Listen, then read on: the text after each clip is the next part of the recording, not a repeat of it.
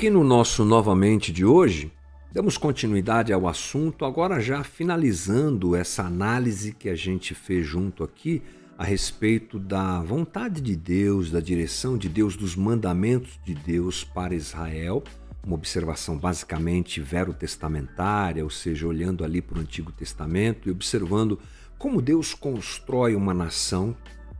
Ao construir essa nação, ele dá a eles toda a diretriz que eles deveriam seguir com relação a governo, economia, judiciário, coisas do tipo que nós já conversamos aqui, e também o quanto isso é instrumento para proteger a igualdade social, para que não houvessem disparates entre uh, um, uma situação econômica e outra. Então foi um caminho bacana que nós fizemos, aliás, estamos fazendo, e hoje nós continuamos mais um pouquinho falando sobre isso ainda. Olha só, sobre o que nós já conversamos, sobre tudo isso daí que está na sua tela. Israel e as suas leis, o quarteto da fragilidade, lembra disso? Uma, uma colocação muito interessante dos teólogos. O governo de Israel, o judiciário de Israel, a economia dessa nação criada por Deus. O limite, dentro desse aspecto econômico, a gente dividiu sobre limite das dívidas, a posse da terra, limite para o ganho, escravidão. Deveria ter deixado essas partes aí no preto, mas tudo bem, você já entendeu que hoje a gente conversa sobre Amós. O profeta Amós e a denúncia que o profeta Amós faz, ali é claro, no Velho Testamento quanto ao comportamento de Israel.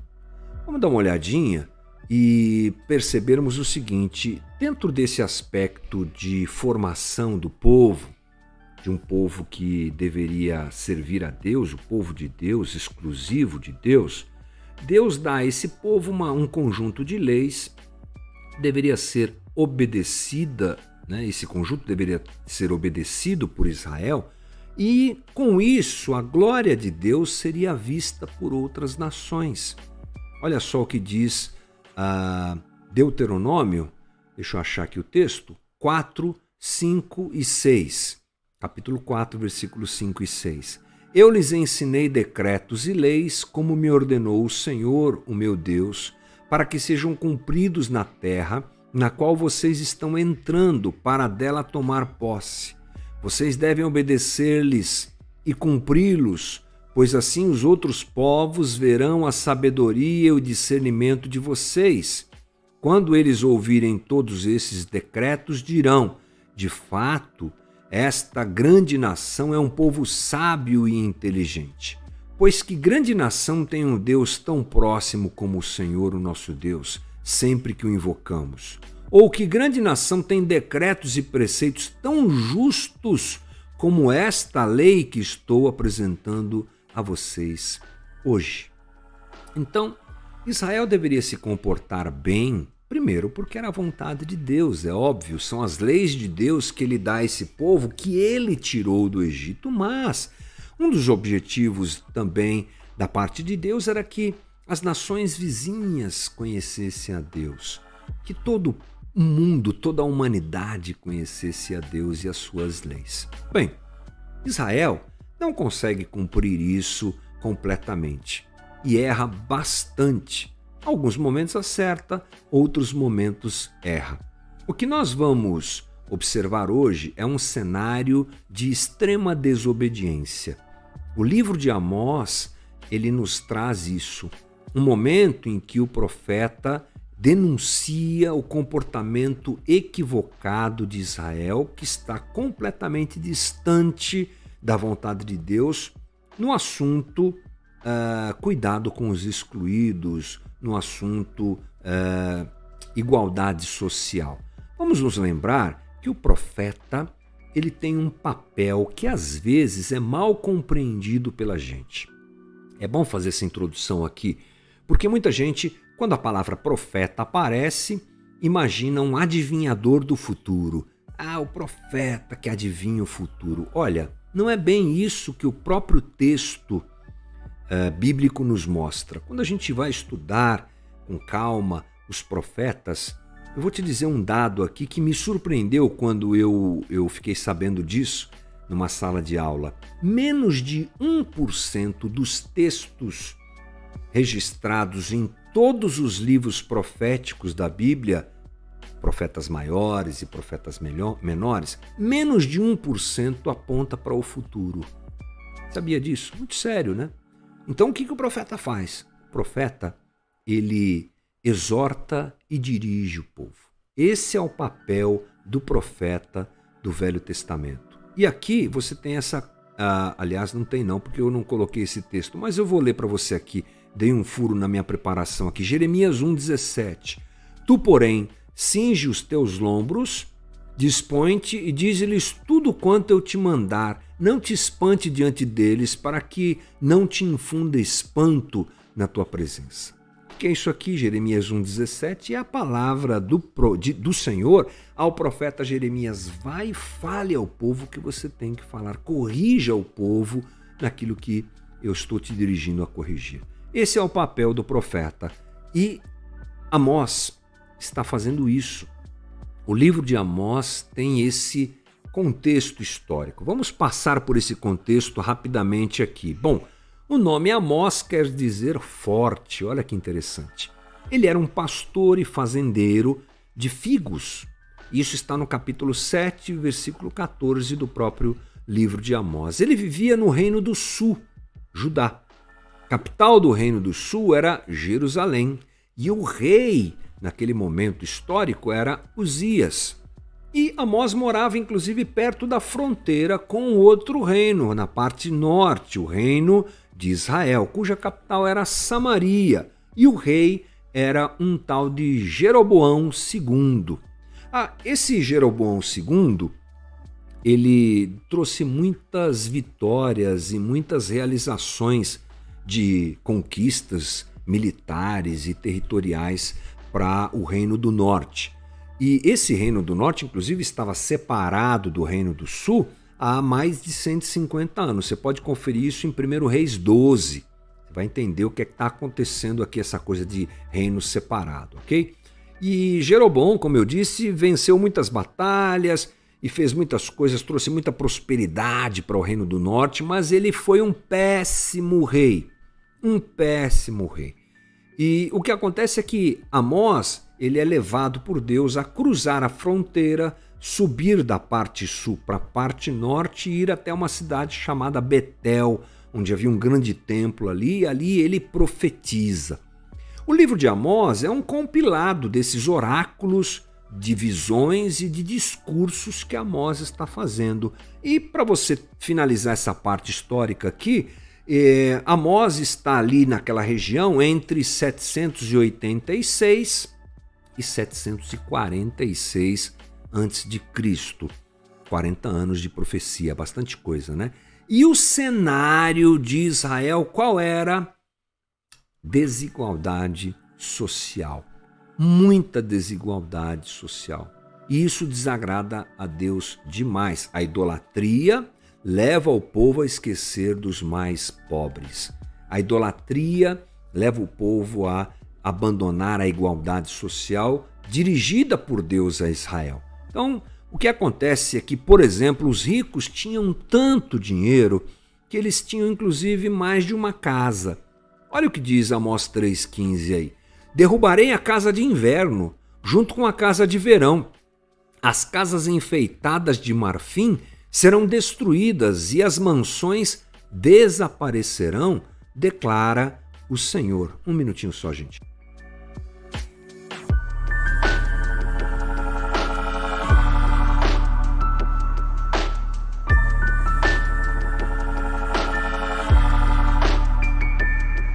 Muito bem, continuando, ao vivo é assim mesmo, né?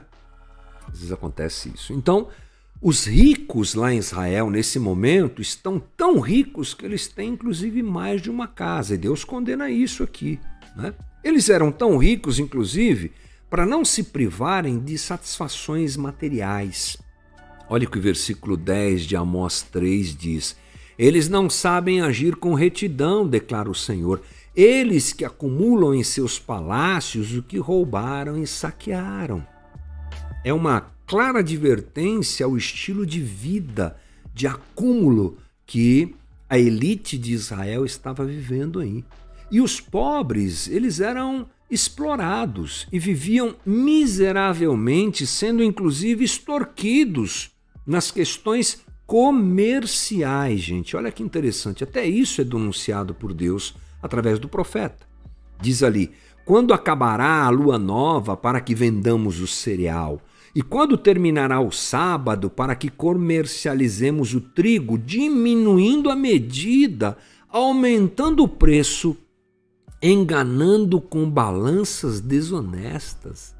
Esse era o jeito que os ricos oprimiam os pobres. E mais, até nas transações imobiliárias, os pobres eram extorquidos e eram enganados. Amós 2,6 Assim diz o Senhor: por três transgressões de Israel e ainda mais por quatro, não anularei o castigo. Vendem por prata o justo e por um par de sandálias o pobre. Pisam a cabeça dos necessitados como pisam o pó da terra. Negam justiça ao oprimido. E mais, pai e filho possuem a mesma mulher, assim profanam meu santo nome. Realmente, a ganância era a marca da sociedade que está diante de Amós, o profeta, e isso desagrada absolutamente a Deus. O professor, o pastor Hernandes Dias Lopes, na sua análise sobre Amós, diz que no tempo de Amós a sociedade era entregue à vida de estonteante luxúria e graçava a mais devassa podridão entre os mais privilegiados. Muito sério, né? Corroborava ainda mais a esse cenário que desagradava a Deus nesse momento a prática de uma religião completamente de aparências. Ela não era acompanhada da verdadeira obediência aos mandamentos divinos, era tudo pose, era tudo hipocrisia. É, o Hernandes Dias Lopes sobre isso também diz: Israel estava equivocado acerca do caráter de Deus eles pensavam que o Senhor, enquanto recebia ofertas e a adoração do seu povo, não se incomodava pela vida que levavam.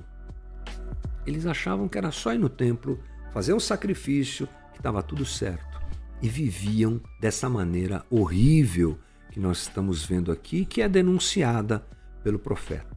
Bem, através de Amós, então, Deus denuncia esse esbanjamento dos ricos e o mau cuidado com os pobres. Olha só o que diz Amós, capítulo 5, versículo 10.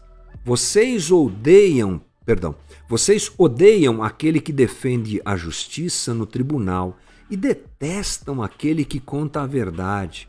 Vocês pisam no pobre e o forçam a dar-lhe o trigo. Por isso, embora vocês tenham construído mansões de pedra, nelas não morarão.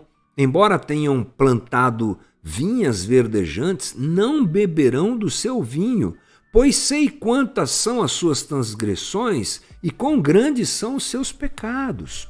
Vocês oprimem o justo, recebem suborno e impedem que se faça justiça ao pobre nos tribunais. Por isso, o prudente se cala em tais situações, pois é tempo de desgraças.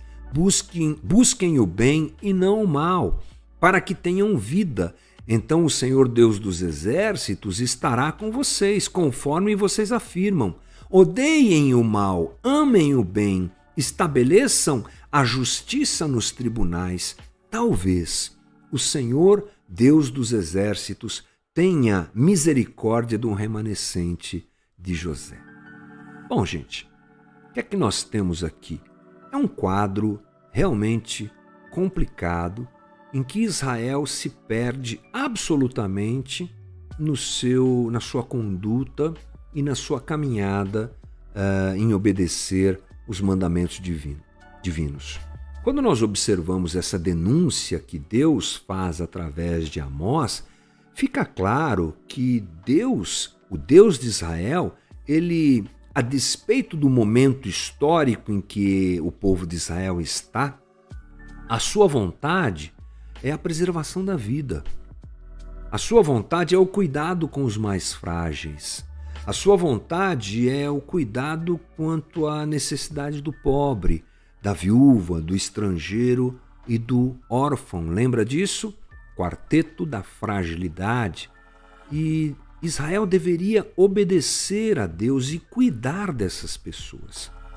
Uma coisa que me chama a atenção é que quando nós traçamos juntos aqui esse caminho pelas Escrituras, falamos aqui sobre as leis de Israel, o quarteto da fragilidade, o governo que Deus criou e deu a Israel, a forma de governo, a forma do judiciário, as leis econômicas. Lembra disso? Limitação de dívidas, a posse da terra, limite para o ganho, escravidão. E agora observamos as denúncias que Amós faz, o que é que nós entendemos? Deus imagina e deseja, deseja uma sociedade em que todos sejam igualmente preservados. Uma coisa que muita gente chama de comunismo ou socialismo. Na verdade, nem o sistema socialista nem o capitalista resolvem essa questão. Falamos isso no começo das nossas conversas, mas eu quero fechar esse momento aqui com isso. Nenhum nem outro resolvem, porque ambos são dirigidos por homens pecadores que têm a ganância como marca da sua postura, da sua ação, da sua própria vida. O único espaço em que o homem consegue viver, único ambiente em que o homem pode viver uma igualdade dessa daqui que é apresentada por Deus a Israel, é o reino de Deus. No reino de Deus, essas situações são verdadeiras. Onde Jesus reina, o comportamento das pessoas é esse. E lembre-se: reino de Deus não é um lugar. Reino de Deus não é um espaço físico. Reino de Deus é o lugar, o ambiente, o coração onde Jesus reina. Onde Jesus reina, as pessoas se comportam assim. Onde Ele é Senhor e a sua vontade se efetiva, as pessoas preservam o mais pobre. Portanto, assim a gente começa a imaginar que esse mundo nunca terá um comportamento como esse. Não. Israel não conseguiu. E nenhuma ideologia e nenhum sistema de governo consegue. O único ambiente onde isso é possível é o reino de Deus. Lembremos da oração de Jesus. Venha a nós o teu reino, seja feita a tua vontade, como ela é feita no céu, nesse ambiente do reino, que ela seja feita aqui na terra. O que Deus então espera são corações que façam dessas situações dadas a Israel verdades de conduta. Porque as leis de Israel, elas caíram. Como eu disse aqui, uma dessas conversas, somente as leis morais têm validade para nós hoje, mas o coração da lei não. E se hoje eu não tenho que ficar dividindo a minha plantação com as pessoas, a gente abordou isso, né? Se hoje eu não tenho que ficar é, fazendo o ano do jubileu, não, nós não temos que fazer isso. Isso são leis direcionadas a Israel. O que nós temos é entender o coração de Deus quando ele dá essas instruções a Israel e assim procurar viver. Essa é a conversa que a gente está construindo juntos aqui e que continua na próxima semana com mais uma conversa aqui do Novamente.